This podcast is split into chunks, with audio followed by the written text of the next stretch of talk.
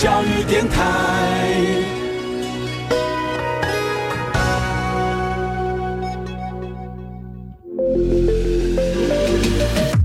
创业新鲜人给你产业新动能，杜伟与他的创业朋友们与你一起 Go Fly Win，欢迎收听大创业家。F 一零一点七兆赫教育之声教育广播电台，欢迎收听大创业家节目。好，回来节目线上，我是伟哥，在今天节目当中呢，带着大家一块儿来听听各类的这个创业故事。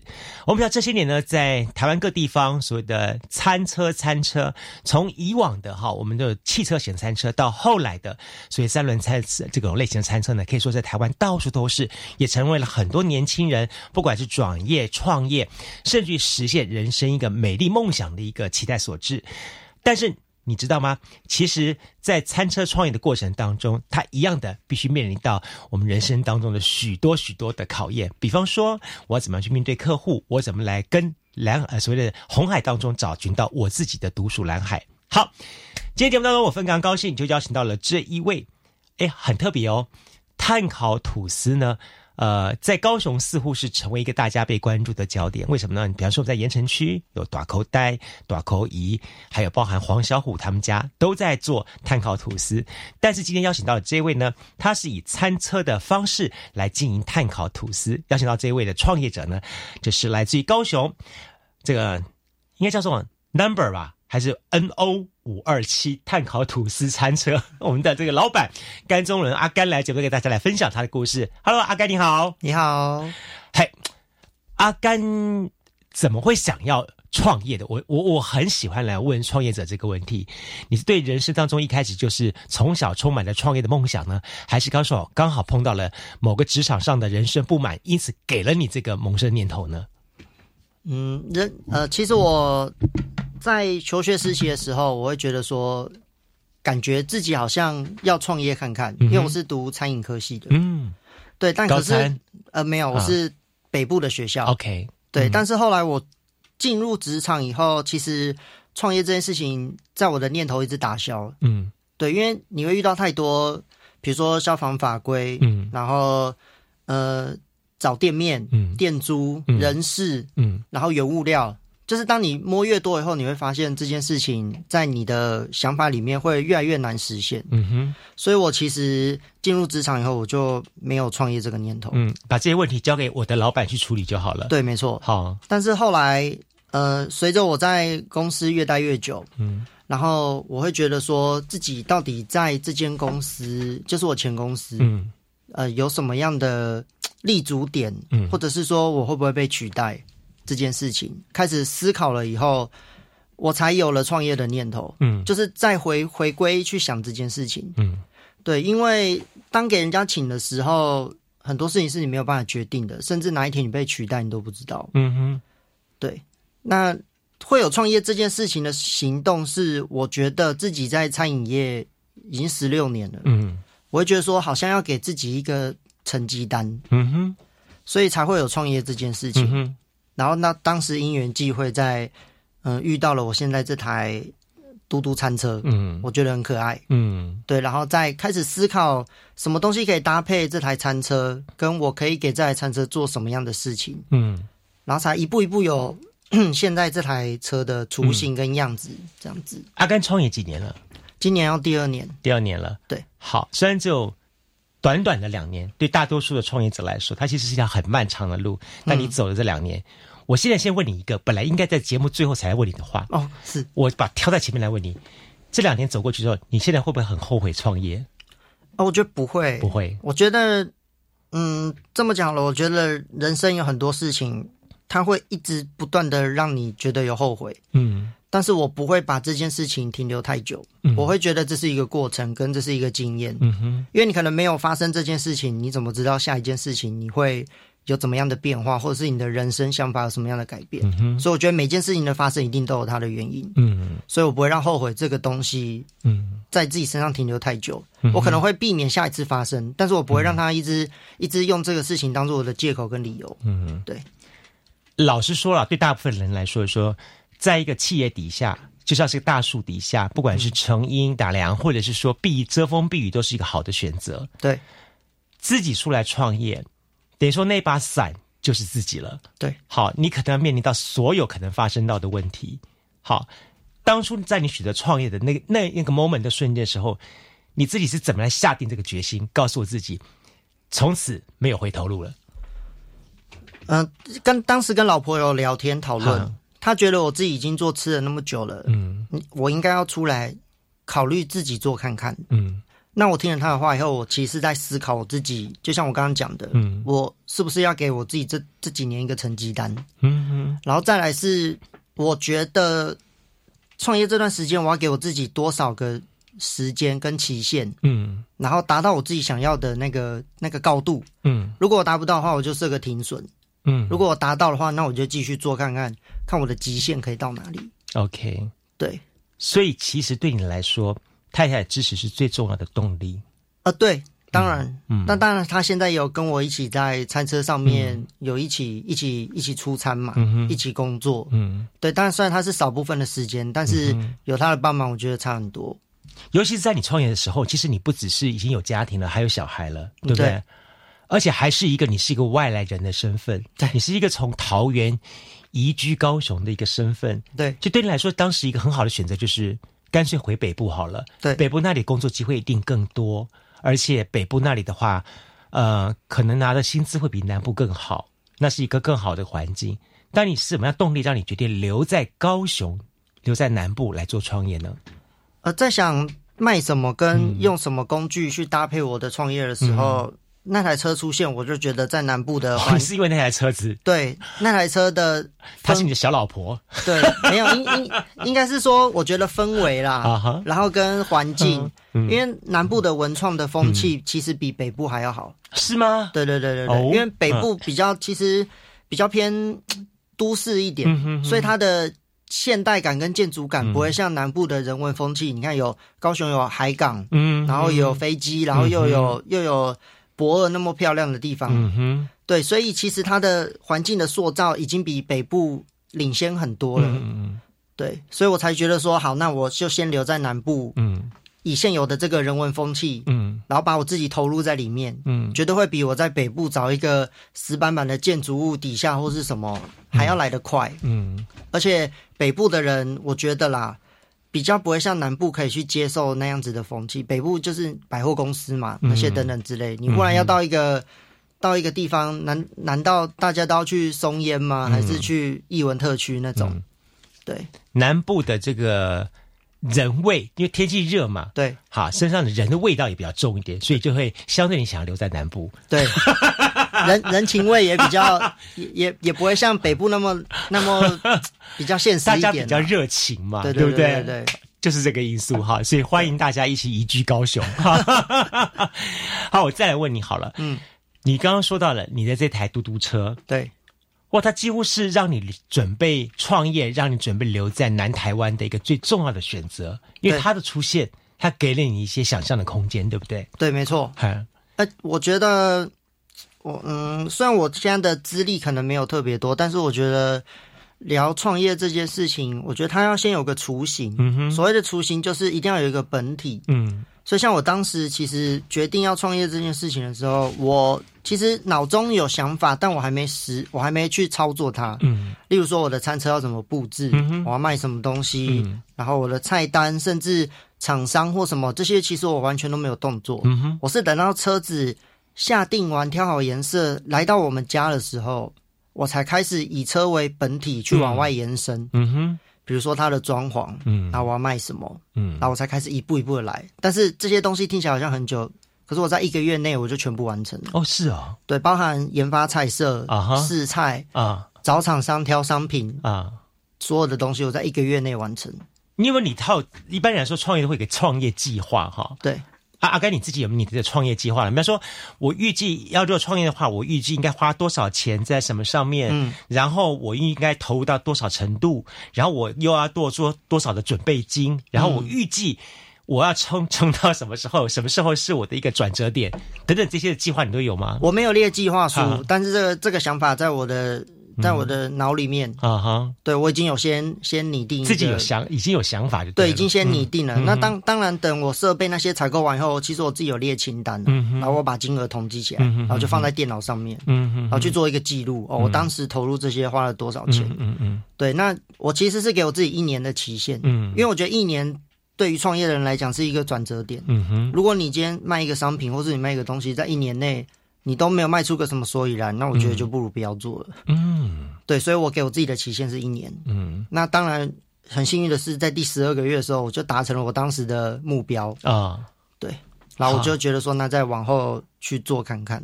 哇，还好是在第十二个月，对，第十超过一个，月就不行了，超过我就超过我就不要了 就了。回家了因。为因为因为为什么我会设定一年？是因为一年有一一年它是一个循环嘛，所以它会遇到很多特殊节日，例如说过年，对对对，然后跟特殊假日。对对对，所以当这些特殊假日，如果你都做不出来的话，嗯没有起色的话，那我觉得你你再被发现是一个更低的几率了。这是非常正确的。做生意其实它就是一个循环。对好，你在一年当中你会碰到什么样的状况？到了隔年，其实基本上都还是会碰到。对所以你如果能够在今年应付得如的话，那么你就能够有勇气去面对隔年的挑战。对否则的话，那就真的劝你干干干脆就干打道回府算了。好 好，哎，不过我这个偷偷问你一下哈，你当时预备的创业金大概多少？我当时设定是三十万，三十万。对，但你投资在硬成本方面就花多少钱了？车子大概就二十，二十了。对，所以我给我自己三十万，等于说那十万是周转金，OK，我就是用那十万去 run。嗯哼，对阿甘之前经过很严谨的这个厨艺方面的训练啦、养成啦跟上限，所以我相信在整个料理方面你是不成问题的。对，但是有这么多的料理的题材，你为什么想选择碳烤吐司呢？这是我另外一个想询问的你的问题。呃，其实我觉得这也是很因缘际会的一件事情。好好先从肉品本身来讲好了。猪排这个东西，其实是我从小到大，我妈她用给我的一个料理。嗯哼，这那个猪排，嗯就是我几乎是从小吃到大。嗯哼，但是我妈因为在我算蛮年轻的时候就过世了，嗯哼，所以其实我也没有机会跟她学习猪排这一个的腌制。嗯所以我就是依照我自己的味觉，然后来去复制它的这个猪排。嗯哼，所以现在吃到的这个味道，是我以我当时的记忆吃出来的这个味道，嗯那可以可以几乎说是一模一样，甚至比我妈更厉害。哦 对我自己是这么觉得了。OK，对，所以为什么会有这个猪排跟碳烤吐司，就是因为我觉得嗯我妈离开的我比较早，所以我有一种缅怀我妈跟想我妈的想法。嗯那我依照这个猪排，我再去套用，到底有什么东西可以去搭配这个猪排？嗯比如说我今天要卖炒面，炒面有猪排，我觉得蛮奇怪的。嗯。那难道我要卖意大利面吗？因为我之前是意式的主厨嘛，嗯对，那我就觉得不太适合。嗯。那炒饭呢，又有点奇怪。嗯。后来我就跟我朋友去吃碳烤吐司，嗯，那我就觉得我随便做都比他好吃，这是实话，这是实话。然后我朋友就跟我说你不，要客气啦，你也确实系出名门啦，这个也是 OK 的。然后然后我朋友就跟我说嗯，你阿甘你就随便做，我觉得你都可以卖的比他好啊。嗯哼，然后我就因为这句话，我就开始去思考中间的连接。嗯那我就觉得说，好，那我就卖看看碳烤吐司，因为我觉得碳烤吐司是唯一能够把猪排这个单品给凸现出成为主体的一个东西。嗯哼然后我就以这个去做延伸，才会有现在的碳烤吐司。，OK。对，当你把这份的东西端出来的时候，除了一方面对于母亲的一份的思念，对，再加上自己的一份对料理的体悟，当然你要看看市场上的回应了。对啊，大家反应怎么样子？啊、我当初在试菜的时候，嗯，当然是先从身边的亲朋好友跟老婆先去试嘛。，对对，但是老婆不能算，老婆一定说老公做的好没。有没有没有，他会打 他会打枪我。但是后来我得到的一个心得是，我觉得十种人就有十种不同的想法。没错，那我唯一能做到的事情就是我过我自己这一关就好。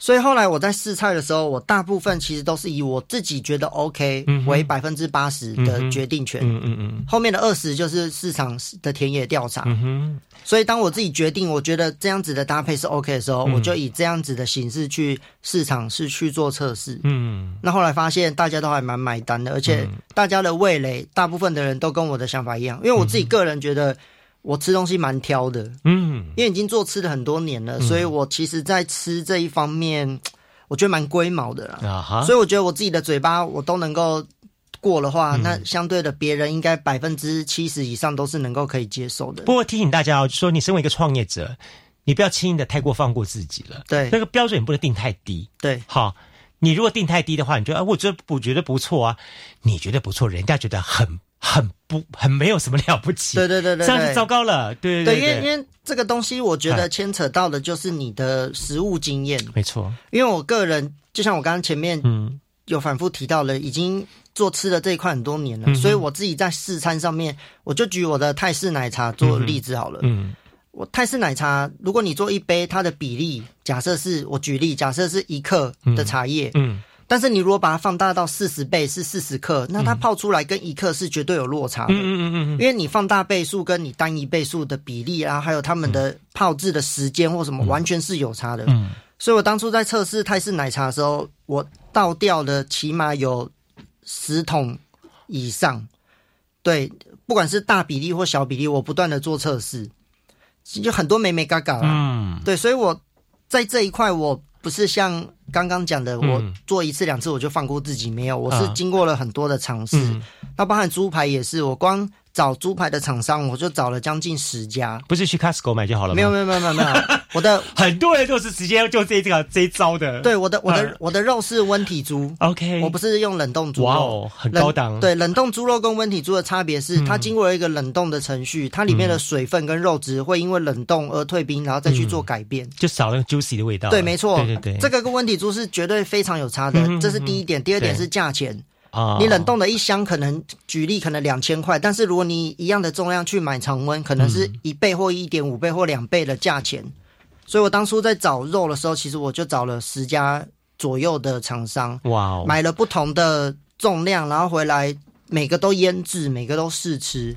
然后先找了肉质，再去找卫生。嗯对卫生当然是我第一考量的嘛，我会觉得这一家肉的厂商的卫生我能不能够接受。嗯，对，然后再来就是去试很多，比如说我的火腿、培根、沙拉酱、吐司，我全部都有测试过。我不是只找一家厂商，哇，对，所以这些东西都是我经过测试以后，我我觉得 OK 了，我把它们组合起来，组合起来再做测试，嗯，这一个完整的吐司 OK，然后我觉得 OK，我才我才去上。哎，听起来很高纲哎，对，但是我这些在一个月内全部完成。哦，所以所以我其实是把那时候我每天的行程都很赶，我可能早上去做呃丈量我车子需要的材料啊哈，的东西，因为我是 DIY 自己做的，对，然后买完买完食材以后，然后我去做腌制，腌制可能要一段时间，然后啊下午的时候再做试吃，然后什么等等之类的。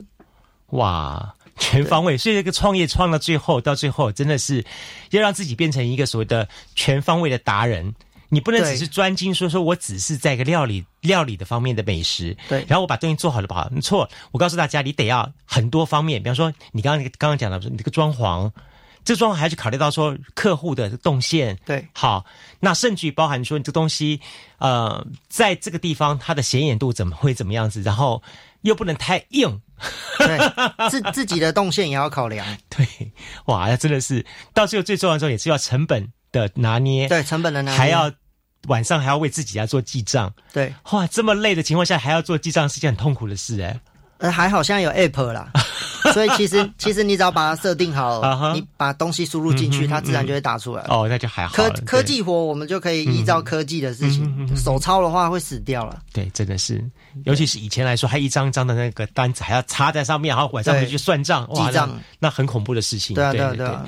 哎，不过你你为什么你的店名哈要叫做这个 Number Number 五二七？为什么？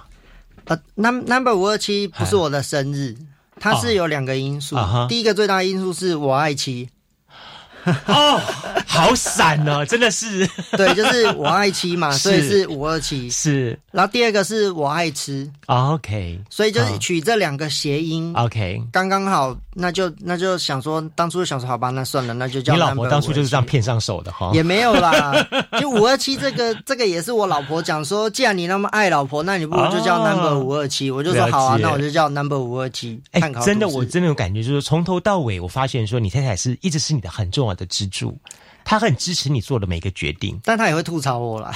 我我觉得吐槽还好，吐槽的还好，而不是说说。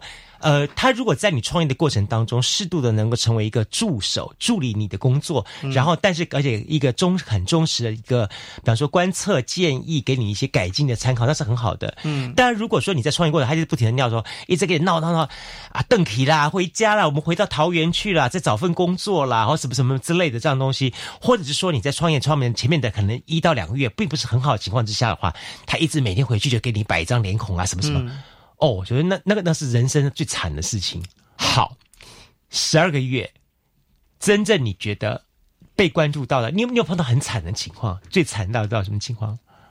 呃，一一个月里面有一半的时间高雄都在下雨，所以我有一半的时间我都没有办法出车啊哈，因为我那时候应该说，包含现在也是我承租的地点，它是没有办法遮风避雨的。所以只要风大一点，跟雨大一点，我就没有办法出车。你你你现在是在什么地方？在宝城双子星大楼楼下，那是平日定点哦。那块地方还要给租金哦。对对对对对。哇，宝城的老板你也太会太会赚钱了。不是啊，他他也提供了一个合法的地方让我们去。对了，不会被警察驱赶。对，因为毕竟餐车在诶台湾的嗯。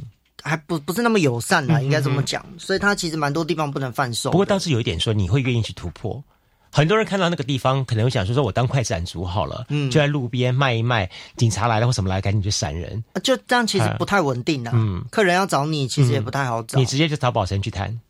对，我去找他们，然后去询问，嗯，然后后来就刚好有位置，我就直接承租。嗯哼哼哼。对，当然最惨那一个月就是有一半时间都下雨。对，了解。所以等于说你是白天的时候。就在经营了，你是一天经营两顿嘛？哈，哦，我我现在的时间是十一点到四点，嗯哼哼，对，因为晚上回去的时候就是就是用陪小孩，嗯哼哼哼，对，然后自己休息，嗯，所以真正主力的收入是中午午餐这一顿，对，跟下午如果有人订下午茶，下午茶的时候这样子，对。对对，这样的收入可以让你在第几？你刚说十二个月之后就 balance 了。呃，假日假日要跑四级啊，哈哈，对。你没有休息的时间呢。对，所以我如果休息，我就是平日。啊。应应该是说，我觉得创业这件事情，呃，如果我是卖吃的，创业这件事情，你今天就算休假，你也没有办法真的休息，因为你可能休假时间你要去买食材，嗯，你要去备料，你明后天你要去使用的东西，嗯。然后你可能要买一些物料，嗯，等等之类的原料嘛，原料就是吃的东西，物料就是不能吃的东西嘛，杯子那些等等之类。所以其实你是真的没有在休息的。所以告诉大家说，如果你想走上创业路途的话，第一点要有个觉悟，它不只是时间的自由、财富的自由，它更是时间的束缚跟财富的束缚。对。对你以为你自己自行创业了，自由了，可是事实上你被用另外的方式绑住了。对，因为你要为他做全心全意的付出了。嗯，好，你再也没有那把伞了，你自己就是那把伞，你得要为他做好一切的规划。因为你不开张，你的口口就不会进来。对，你口口不会进来，一天、两天、三天之后，你的市场厂商客户就会忘记你了。对我，我觉得创业这件事情很重要的一件事情是自律。嗯。对，所谓的自由，它并不是你今天给老板请的时候，然后我今天不爽去上班，我就不去。嗯，然后我今天老板叫我做什么，我就不做的这种自由，不是，而是你可以自己去安排你在什么时间可以做什么事情，什么时间可以做什么事情的这种弹性自由。嗯，这这，我觉得这两个解读是不太一样的。嗯，很多人都认为说啊，那你当老板，你一定很自由啊。那他们的自由的定义，可能是觉得你今天不想上班就不想上班，就这样。这这可能的确是一件事情，但是你要去想的是，以前你可能给人家请，你是被绑在那里，你没有办法做任何的离开啊，或是什么。但当你自行创业的时候，你可以去安排很多，不管是你公的事情或私的事情。我觉得这个是唯一我觉得比较好的事情。OK，今天节目当中，我们非常高兴邀访到的就是 Number 五二七碳烤吐司餐车的这个老板甘宗伦阿甘来节目跟大家来分享他的故事。我们休息一下，下一段节目当中，我们继续访问阿甘来跟我们谈谈。他今天不只是一个料理餐师，他更重要重点是他是个老板。老板必须面临到就是他如何卖他的产品。你是怎么样卖你的产品？怎么样行销你的这个餐车呢？待会节目当中，我们继续来跟阿甘聊聊。马上回来节目现场。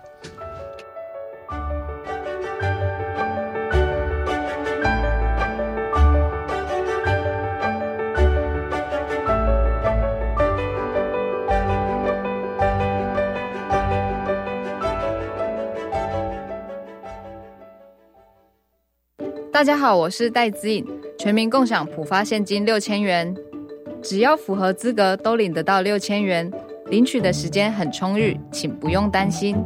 民众可以透过登记入账、ATM 领现、邮局领现等方式领取。特别提醒大家，以六千官网的资讯为准，或洽客服专线一九八八，不要轻信诈骗或谣言哦。全民共享普发现金，财政部关心您。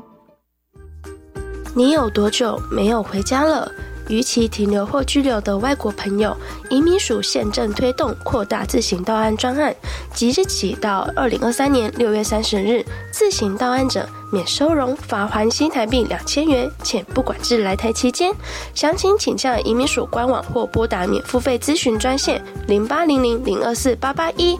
以上为内政部移民署及劳动部广告。劳工职业灾害保险及保护法自一百一十一年五月一日实施。十五岁以上受雇于登记有案或设有税籍单位的劳工，均应由雇主申报投保。四人以下单位劳工、六十五岁以上劳工及家事移工都是强制投保对象哦。提醒雇主应于员工到职当日申报投保劳工保险、就业保险及职灾保险，否则将有相关罚则适用，并依法公布雇主违规事由。劳动部劳工保险局广告。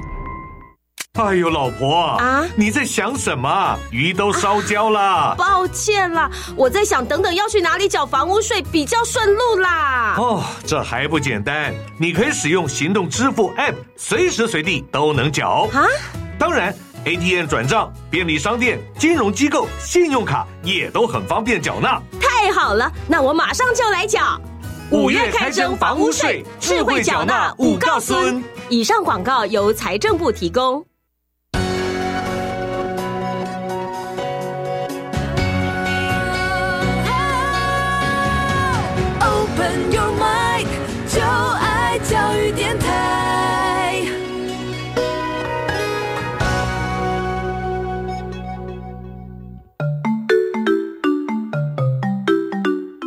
市教育广播电台高雄分台，我们的收听频率是高平地区 FM 一零一点七，恒春地区 FM 九九点三，澎湖地区 FM 九九点一，江南地区 FM 一零七点七。欢迎您收听教育电台所制播的优质节目。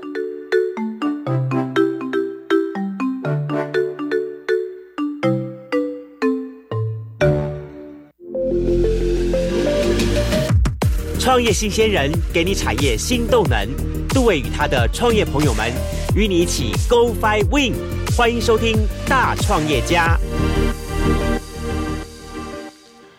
F 一零一点七兆赫教育之声教育广播电台，欢迎收听大创业家节目。我们节目在每逢周二早上九点十点钟一小时节目线上。在今天节目当中，我们为您邀访到了是一位餐车创业家，就是来自于高雄的这个 Number 五二七碳烤吐司餐车的老板。甘中伦阿甘来节目跟大家来谈谈他的故事啊。其实呢，我会找到阿甘的话，也是因为说我在网络上刚才搜一搜，就哎看到有一天有一个这个媒体访问过阿甘，是然后一个影片迪卡，对对对对，我想说什么时候迪卡开始干这种事情了？但是我听看看内容还觉得不错，是好，而且我觉得你是一个很热情，然后很有想法年轻人，所以我觉得说哎。那这么说来，阿甘的创业故事应该可以跟我们的听众朋友来分享一下。OK，果然在我们的这个 Part One 的访问当中，我听到了阿甘很多很多的一些对于料理、对于你的创业的一些自己不错的一些想法哈。嗯。但相对一点说，我们说到一点说，呃，有好的创意，有好的料理，但是呢，还是需要好的行销跟管理。尤其你自己在当老板嘛，对不对？对。OK，你怎么来做这一块？这么说好了，先从你的成本，你的成本的这个，嗯，跟跟你的这个营收收入的部分，你怎么来抓这个比例呢？呃，基本上以前在餐厅做的时候，就是都会抓成本，嗯，所以基本上是老板替你定啊，对不对？呃，对，但但但你自己也要扣掉你的人事那些等等开销嘛。那我自己抓我自己的毛利率大概是六十趴左右，自己的毛利率啊，我抓六十趴，嗯，然后再以这个东西去去算成本，当然不会所有的。品相都能够到六十趴，一定是截长补短，截长补短。嗯嗯嗯。所以在金额这方面，呃，自己先试 run 看看。嗯。然后如果觉得 OK，那那我们就照这个方式去走。嗯。那随着物价的波涨或是什么等等之类，再去做调价嘛。嗯对，这是食材的部分。嗯，那人事的话，我我我自己本身啦，我没有定我自己要领多少的薪水，比照之前的工作没有没有办法。如果比照的话，直接倒闭。因为我觉得创业它这个东西是一定都会有一个过渡期跟发展期的，所以先撇开这个，我觉得再扣掉我的食材成本，我自己的生活开销，我觉得能够。打平甚至往上一点，嗯那我觉得这就先符合了创业初期自己能够接受的程度，因为我们没有后援嘛，嗯。我没有我没有一个有钱的爸妈可以 一个月给你十万二十万，然后你随便做，你想做多少就做多少，我我没有嘛，嗯。所以我就是以这个为基础点。这个阿甘的状况也是大部分台湾年轻人状况，就是我们没有一个有钱的富富爸爸、富妈妈对，也没有机会呢成为人家的这个富二代乘龙快婿，对比方说娶个老婆，然后可以少奋斗三十年，对都没有这种情况下，只有靠我们自己，对对不对？好，所以呢，在选择各类型的创业过程当中，你会看到很多这样的年轻人。都是愿意凭借着自己的手去打拼，嗯然后呢，也就一点一点的累积出他的事业出来，这样子好。呃，你做了这个创业，然后也做了这个成本的 cost cost down，好这样东西，然后获得一个基础的利润这样的情况。但是很重要的重点是，我觉得大部分的现在的这种餐车创业主或是年轻人创业，很厉害一点就是你们很会运用社群媒体，对不对？各种社群媒体工具，比方说脸书啦，嗯啊、IG 啊等这种东西，你怎么来操作这一块呢？然后让他来跟你的粉丝或是跟你的顾客有一个好的互动呢？呃，当时我我最一开始卖是先从路边开始卖嘛，嗯对，那当然路边就是会遇到取缔跟不合法的问题，嗯所以我后来现在找到这个合法的场地，嗯我觉得大部分的人初期可能都是这样子啦，嗯。所以在一开始街边的时候，当然就是跟左右邻居，然后跟街坊的那些路过的人、嗯。先打好关系嘛。嗯所以我我在初期其实我是没有创业粉丝团的，嗯。我就是先从路边这样子跟大家卖卖卖卖卖。然后后来当然就是会有人开始询问说，哎，老板你固定什么时候在这？我要怎么能够找到你？然后我才草创我的粉丝团，嗯然后再把那个链接放在车上，嗯然后跟大家去宣传我这件事情。嗯那我自己觉得，创业跟宣传这件事情，我觉得很偏机缘。嗯有些人可能他就算没做什么行销，嗯但是他可能东西好吃，人家帮他做宣传，嗯然后他就莫名其妙的就红起来了对，就红起来了。嗯那有些人可能他就算做了很多的努力，嗯哼但是他还是没有人去关注他。嗯所以我觉得真的就是创业真的是三分实力，七分运气啊！我自己觉得，就就像我今天，三分实力，七分运气，再外加五分的颜值。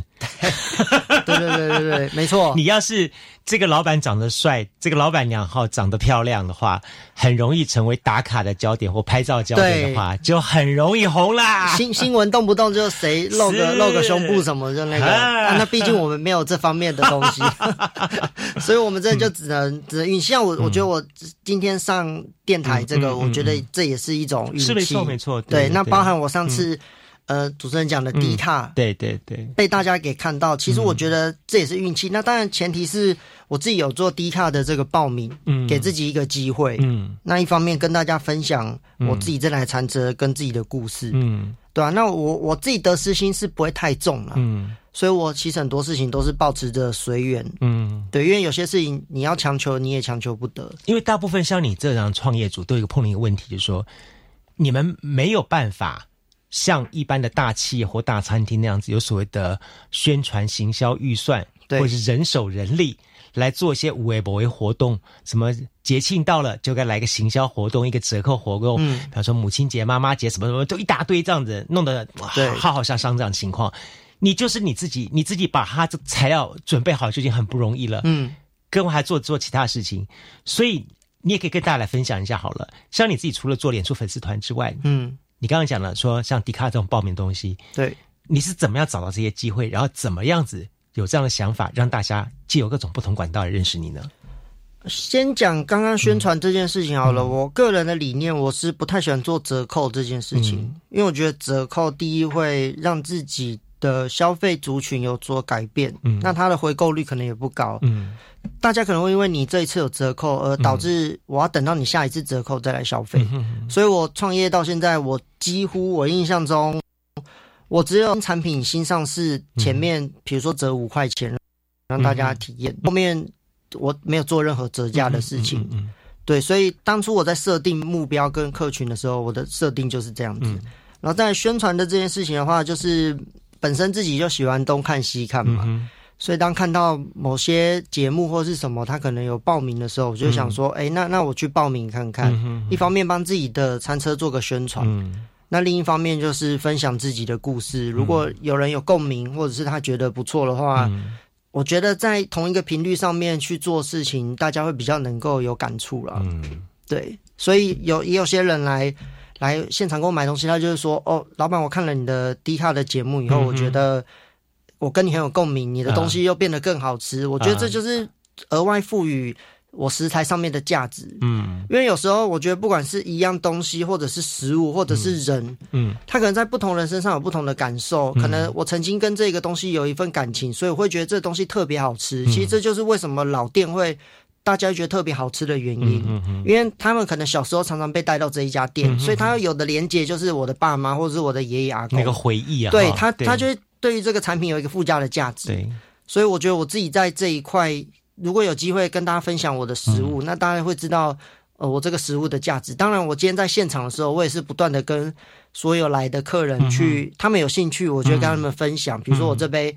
饮料是是什么故事？然后这个吐司是什么故事？为什么会有这个东西？我会让他们知道我的东西其实都是有故事的，而不是我今天早上起来我觉得这个不错，我就我就有这个东西。对，像像我有分享过我的饮料的故事啊哈，对啊怎么说怎么说？啊，比如说我的太奶，对啊它它的故事是啊我从以前就是很喜欢喝泰式奶茶、港式奶茶、鸳鸯奶茶这类型的东西，啊哈，可是我我我都找不到我自己想要的味道。嗯哼，然后像甚至我自己也去了香港，嗯。然后去喝了香港道地的港式奶茶，嗯我也找不到我想要的味道。嗯哼然后后来我这件事情就一直放在心上嘛，嗯。然后因缘际会就开始在餐车，我就觉得，哎，那那我既既然自己都开了，嗯。我为什么不试看看我自己当时想要的味道？嗯哼，然后就经过了我刚刚前面讲了，我调了很多次很多次，终于调出来了我那一杯泰式奶茶，嗯，就是我理想中的味道。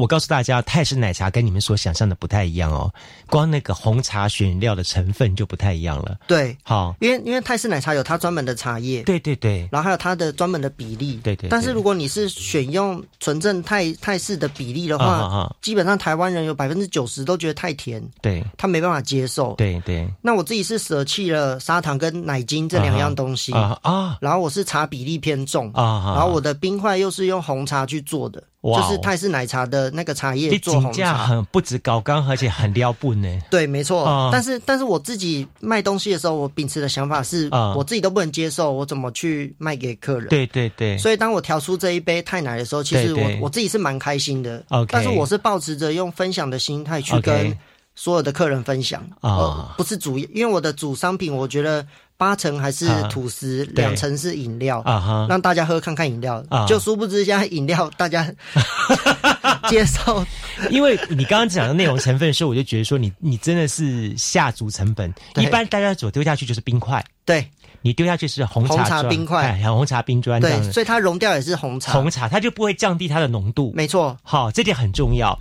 所以这么说好了，你现在手上有运营的是脸书粉丝团跟 IG，跟 IG，嗯，哎，你在上面发一些什么东西？怎么来跟你的这些的粉丝做互动呢？嗯，我我就会我就会把一些我的食材的故事打在粉丝团上面，嗯然后让自己写，也没有每天，因为你如果其实你更新频率太高，正常人现在看到都会反感的、对，一定的啊。如果你今天你的好朋友 一直刷脸书，你不会觉得很烦吗？哈，所以我就只会把一些固定的东西打在上面，让大家去来看。所以我只会把一些重要的东西跟介绍的东西放在置顶文章，然后想看的人就去看。嗯。那其其余大部分的，就是我会跟一些一些人人家，比如说有标记我，嗯。然后跟我说我们的东西很好吃或什么，嗯我就会再反回馈给他，标记给他。的类似这种东西，或者是我的行程表，然后或者是偶尔分享一下我跟小朋友的互动啊，嗯或是我放假的时候我在干嘛，嗯。让人家稍微知道在干嘛。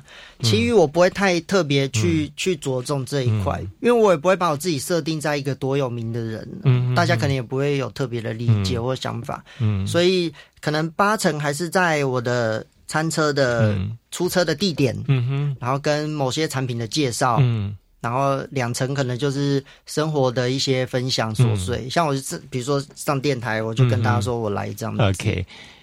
对，很多人在不管是呃做生意，或者是说他在从事于呃社群媒体、脸书这一块的时候，他们经常说强调一点，说一开始的人设，人设很重要，把自己设定成一个什么样的人物。那我也看到很多的一些餐车老板把自己塑造成，也许他就是一个 KOL 网红这种概念，嗯对对对一个帅哥的东西，很酷的老板或者怎么之类的。对你怎么把你自己设定呢？一个哦爱家、爱孩子的父没亲，有没有没有没有没有 没有，我我当初其实就有设定我自己，我不要当一个很酷的老板。哦。我就我因为很多餐车老板都大概自己本身就不像是一个，因为我看你动不动很喜欢就笑嘛，对不对？对对对对对，对我所以我自己就把我设定成我、嗯。我本来就不想当一个很酷的老板，所以因为很多餐车老板都很酷啊，对就是对对。对要理不理的啊，你你要买就你家的是什么？不是，可是埋头做做对对对做料理，对对对对对但是呢，这个粉丝很吃这套，就拼命拍。对。啊，就说哇，这老板好酷哦。对，可是我就很不喜欢这样，我就我就觉得我就是喜欢跟嗯。跟人家互动嘛，聊天嘛，瞎聊嘛，嗯。所以我我自己就会觉得说，既然我的个性跟什么就是比较乐观开朗一嗯点，那我就我就在这一块就就放飞自我啊。那嗯我在我在粉丝团上面，我也是这样子给人家。那我觉得人跟人相处就是这样，你能够接受我的这种模式，或是怎么样，嗯那相处的近的人就合得来嘛。嗯嗯嗯那真的相处不了的人，你你就算把你自己装成那样，或是什么，嗯。你你呀你自己不舒服，他也不舒服，那干嘛要这样呢？所以我觉得就是我自己的个性，嗯。呈现出来给给人家这样，那人家能够接受，那我们就我们就互动；嗯嗯，不能接受，那我也尊重你，因为每个人都是个体的。不能接受就来买我的吐司就好了。对，你就吃就好，你就吃就好了嘛。因为因为因为因为我也会看人，有些客人他来他就不想跟你聊天，好，我也不想跟他聊天，那我们就都不要聊。那如果有些人一来就很热情，跟我打招呼，跟我拉塞，甚至跟我介绍她男朋友、女朋友，或是他跟他谁分手了，那我就我就跟他聊。会不会有时候在在做生意的时候会想猜说，今天这个客人到底什么样的心情，或什么样的怎么好像一副很很酷的样子，或者一副很很那个呃好像很累的样子，什么之类的话，你会想去猜客人，或跟客人主动的去攀谈吗？如果是熟客，他们其实来的时候就会跟我聊天那如果是不熟的客人，基本上我一开始不会有太多的互动，因为我觉得这种东西就很像。嗯两个人搭捷运，你旁边那个人忽然划手机，然后你就点他说：“哎、小姐，我可以跟你聊天吗？” 这种感觉 就很奇怪。对我就我就不太会去跟不跟我互动的客人聊天。嗯，但是只要有主动跟我互动的人，我都会跟他，我都会跟他稍微聊一下。你老婆在旁边说：“先生，请动作快一点，后面还排了十个，不要再拉雷了。不，没有，是如果真的排十个，我就不会聊天了。对，但但但是我老婆通常都比较喜欢我去做互动的那一块，因为她本来就比较不太会跟人家哦聊天。他反而比，较害羞。她她她比较对她比较不太会做这件事情，那我就是比较会做这件事情。嗯。所以通常聊天的都是我这样子，然后如果跟我老婆聊天，都是真的是蛮常来的客人，嗯然后他能认认得我跟我老婆，我老婆也能够认得他，我们我们才会有去做互动，了解要不然其实平常都是我在聊。哦。你们现在的回客率呢？大概多少多多少个比例？回客率哦，嗯我没有去算那个比例耶，但是因为因为通常只要跟我有互动的客人，我才会记住他。嗯但有些没有互动的，我都不太会记住，所以嗯我哪一天忽然问到客人的时候，我都问他说：“哎、你有来买过吗？”他说：“呃，老板，我来买过四五次了。” 我就我就这个老板好失礼啊。对我就我就呃哦是哦啊不好意思哎，那还是下一次我们多聊一聊，我就会记住你。这老板好了，好像是刻意搭讪的，我感觉哦。没有没有，男生男生女生我都会这样，我一视同仁，我没有我没有特别觉得女生怎么样。啊，OK，对，但是我就是我会聊天，但是我不太会容易去记得嗯。这件事情。你要跟他讲说说这样子好不好？以后我们就用一种叫打卡机制，你每来一次你就打一次卡，没有没有，好留五星按赞，我就会记得你。没有，因为像像我自己本身，我的我的订单系统，我也是用我自己私人的赖，嗯我没有用公公赖，哦就是对我没有用公赖，因为我觉得那很麻烦，我也懒得用，啊反正也没有那么多人订嘛。然后反正后来莫名其妙我的赖就一堆人，啊哈，所以而且我也我有一个习惯动作是我不会去删那个讯息，嗯所以我会划得到客人前面订什么。嗯我觉得这是一个我跟他互动的很好的媒介，我就跟他说：“哎、你上一次订什么？然后你多久没来，或什么之类，嗯我就会有一个这种互动。那像这种客人，我就会记得，因为他他有记录嘛。嗯，那如果是现场买的那种，我真的就是只能靠聊天。然后请加我的赖。但我 我我也尽量啦，因为讲实在话，就是现在已经开那么久了，接触到的人可能真的几千、或是几万了。对你要我真的去记得，我真的我真的有点难没办法了哈对，对对。那那我觉得回客率这种东西对于我来讲，我觉得只要是现场购买的人有在流动，我的东西有卖得出去，嗯那回不回客对我来讲，我觉得就不是那么的重要，因为我们今天主要是做产品的销售嘛，嗯。对啊，那。如果我的客群只锁定在某些回购的话，嗯。那那我觉得我这台餐车也也也开不久，嗯所以一定要有很庞大的，不管是单一一次的客人、嗯或者是什么客人，我觉得来者都不拒啊。OK，这样非常好。这是给大家一个概念。其实有的时候料理好、卖的产品好的同时，也要懂得适度的是怎么去经营客户。对好，客户关系的运营是非常重要，尤其是像我们这种小餐车的创业者。对，好，适度能够运营好这个在地的，尤其是附近人脉的社区的嗯这种东西的话，一方面让大家有个和谐的环境，好来捧场或什么之类的。对对对对，更重要的重点是因为呃，其实餐车的对手不是餐车，餐车对手其实是附近的店家，对不对？附近呃，同样都卖吃的，对嗯我我觉得我觉得这这是可能就牵涉到卖什么了。对对，如果你今天卖什么，你的东西跟隔壁的店家有达到的话，那真的蛮麻烦的。那那这个时候隔壁店家就会随时随地检举你 对位置不法，对对对，有些会请哦，叫警察来抓他。对，有些会。的会，当然会，嗯因为你直接他认为说你抢了我的生意嘛。本来我中午午餐可以做一百克的，因为你来之后，嗯我一下降了十克，这十克对我来说，我觉得少了收入，我就一定觉得肉痛了，我就一定要找你。我我觉得这一块就牵扯到你挑选贩卖的场地跟你贩卖的品相，对对对，你有没有跟人家有冲突？嗯，对啊，所以我觉得这东西就是在创业前，你可以先事先市场调研一下，对去模拟的对对对，对而不是你今天随便。因为嗯。像我那个影片出来的时候，其实我很怕很多人看到那个迪卡的影片啊。就随便投入市场。啊我觉得我觉得这蛮麻烦的。第一个是，诶，当然它的顺利或倒闭其实不关我的事。我讲实在话，真的是这样啊因为你今天既然看了这影片，你想要去做这件事情，这是你自己个人的选择嘛，我没有必要对你的这个不是阿甘的过失，所以对。被致死的话，不要扯到这里来。对，这 我我不需要对他的人生负责啊。可是我一方面，我又我又基于自己的想法，我又我我又会觉得说，如果你今天看了这个，然后像像我我我为什么会这样讲，是因为啊有一个人，好，他就是看完影片以后，他就啊传私讯给我，啊他就他就跟我说，他看了我的影片以后，啊他就他就想要创业，可是他家还有负债，哦。他就问我要怎么办。啊，然后我就我就我就我就，当然我并不是顾问，啊。我就我就跟他讲说，我觉得你你就不要创业了。OK，因为我觉得创业是一笔负债的开始。对。你一你有一笔负债了，你们家有这笔负债了，对对。你又你又因为想要解决这笔负债，而再又另一笔负债，那我觉得你可能这两个洞雪你上加霜啊对你可能这两个洞都填不满。对对对，而且创业是一个你没有办法去预期你有多少收入的一件事情。OK 你现在有一个稳定的收入，你对对对你应该是先把你们家的负债先处理完，你再去投入创业这件事情。所以其实那时候他私讯我的时候，我是不鼓励他创业的，啊我也没有教他怎么创业。我就说我建议你不要做这件事情，我就直接打消他念头，我直接给他当头当头棒喝。所以我我其实很怕很多人会啊无脑的去做这件事情。啊。其实他这应该是要有一个很缜密的真的规划跟对对想法。所以应该多多请教几个人。对，然后对当然创业是需要一点冲动，可是你在冲动前，你一定要先想你能不能够为你自己这个决定负责。所以阿甘呢，其实不只是佛心哈，还有最重要的重点是，将来你要创业挂的话，你不要到那个阎王老爷那边去说都是那个人害我的，看影片没有不关我的事哦，要怪怪迪卡。也没有啦，他自己决定的啦。对啊，没错，真的是好，大家这些点非常非常重要。说，所以其实你在做任何事情，在所谓的市场调研非常重要。对，好，所以其实阿甘在做这次创业之前，你也做了一些相关的市场调研，不管是选择的你的地方，甚至选择你的创业的作品，好，就是这个料理的题材的部分，也都是经过一些市场的调研评估之后，才能走出下一步。对，没错，还要好评估自己自身的实力。对对对，你如果没有办法制造这些东西嗯嗯，量产，或者是怎样的话，对对其实你你反而会造成自己的一个困扰。真的，嗯，不过我要很坏心的问你一个问题：嗯如果有一天，嗯好让你碰到了以往的同事或以往老板的话，你会谢谢他一句话说：“谢谢你让我创业了。哎，其实他蛮常来找我买的，”真的、哦，真的。不好玩这一题。对他，他他蛮常找我买的。然后他、他，因为他就是比如说从北部南下下来的时候，嗯嗯嗯他都会来找我。